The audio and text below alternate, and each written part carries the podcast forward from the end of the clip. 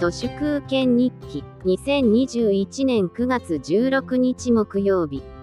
来年のとある花火大会での金儲けについて話している人が近くにいましたけどコロナ禍が今の第5波で終わるわけがありませんよね。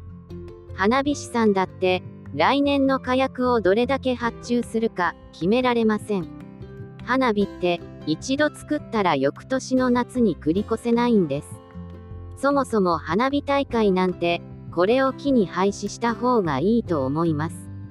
地方自治体が、花火のよく見える特等席を有料にしてお金儲けしようなんて、浅ましくもさもしいなと思います。スーガーの亡き後は、それは、お前らの仕事じゃありません。グランピングなんていうものも、結局のところ、掛け算に見せかけた、体のいい割り算でしかなく、そのうちゼロに限りなく近づくことでしょう。道の駅なんていうものも、まともな売り物がないのに、店やっても長続きしません。最後は、道の駅みたいな外見の地元のしょぼいスーパーになり下がります。人がある一つのイベントに集まり、みんなで同じひとときを楽しむ、そのことそのものが衰退していきます。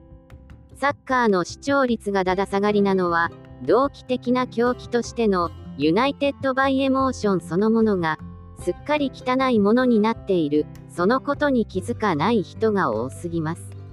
今更コロナはあと少しで収束するはずという前提の人々って存在そのものがバイアスだと思います。平成初期のバブル崩壊の時もとっとと損切りした人はなんとかなりましたが下手に情けや仁義にこだわったり構成世界仮説にどっぷりとハマったりした人は、ひどい目に遭いました。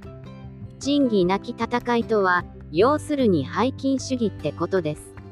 映画の仁義なき戦いって、つまりはヤクザなんて、義理とか人情じゃなく、抜け目なさ、狡猾さを持ってしか生き残れないという、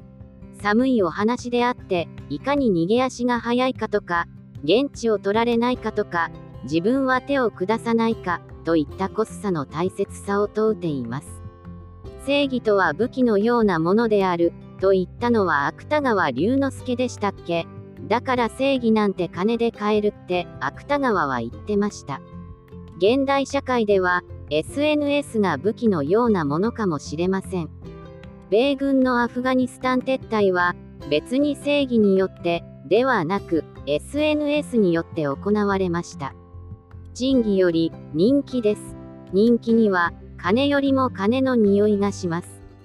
武器を捨てよ、SNS を捨てよ、正義を捨てよ、エタノールを捨てよ、です。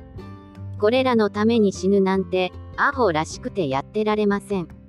つまりは、正気で生きよ、です。私としては、9月いっぱいで今年分の労働を終わりにしたいです。